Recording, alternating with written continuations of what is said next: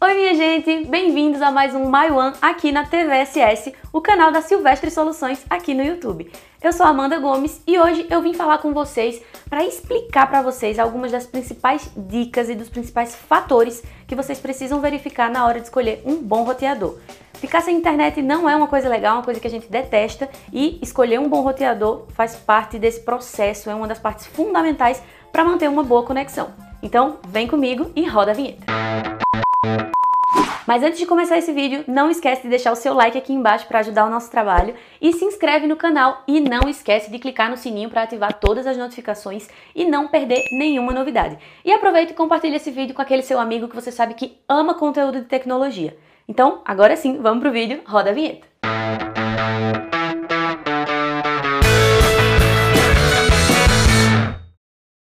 uma boa conexão é fundamental tanto para sua casa quanto para o seu estabelecimento comercial. Enfim, é importante a gente ter uma boa conexão, mas às vezes a culpa da sua conexão tá caindo nem é exatamente da internet, mas sim do roteador. Às vezes a escolha do roteador tem uma influência muito forte nessa queda da conexão e é sobre isso que a gente vai falar hoje e eu vou te dar algumas dicas para você escolher o melhor roteador para sua necessidade, para sua preferência. Primeira dica: primeiro você precisa analisar quanto você está disposto a pagar num roteador.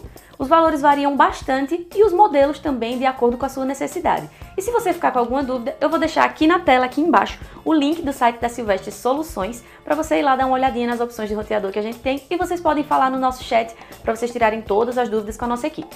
Dica número 2: fique atento ao tipo de conteúdo que você consome na internet. Se você quer uma conexão só para usar WhatsApp, Instagram e umas coisas bem básicas, um roteador mais barato e um roteador mais simples vai funcionar perfeitamente para você. Mas se você quer uma internet boa realmente para assistir filmes em 4K e para jogos online, que é uma coisa realmente mais pesada e que exige mais da sua internet, um modelo de roteador mais robusto e que realmente se enquadre melhor para esse tipo de conexão é necessário. Terceiro ponto super importante, gente, a quantidade de dispositivos que você quer conectar nessa internet, que você quer conectar com esse roteador. Então, se por exemplo você está num ambiente com 3, 4 pessoas, você não precisa de um roteador tão potente, tão robusto assim. Mas se por acaso você quer conectar 20, 30 pessoas, aí você precisa de um modelo de roteador diferente que suporte realmente essa carga de pessoas se conectando ao mesmo tempo. E um ponto importante que vale ressaltar aqui, gente, é que quando a gente fala sobre quantidade de dispositivos conectados, a gente tende a pensar realmente em celular, porque é o que a gente mais usa e que a gente está sempre conectado o dia inteiro. Mas quando eu falo nessa quantidade de dispositivos, vocês têm que se atentar para todos os dispositivos que se conectam no seu Wi-Fi. Então, se tem uma televisão, se tem uma Alexa ou uma lâmpada inteligente, ou enfim, qualquer tipo de dispositivo, seu próprio computador que você está usando na conexão sem fio, tudo isso que fosse conectar ao seu Wi-Fi vai ter uma carga, vai somar nessa quantidade de dispositivos que vão se conectar ao seu Wi-Fi e vão ter uma influência na sua conexão.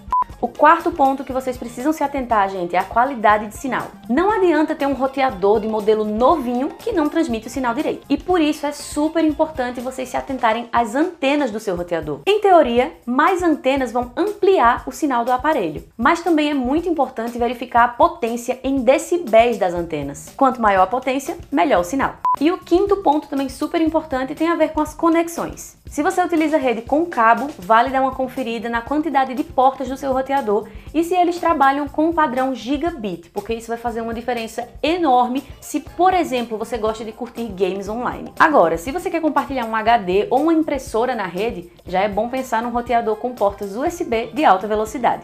Bom, pessoal, essas são algumas das principais dicas que vão fazer toda a diferença na hora de você escolher o seu roteador.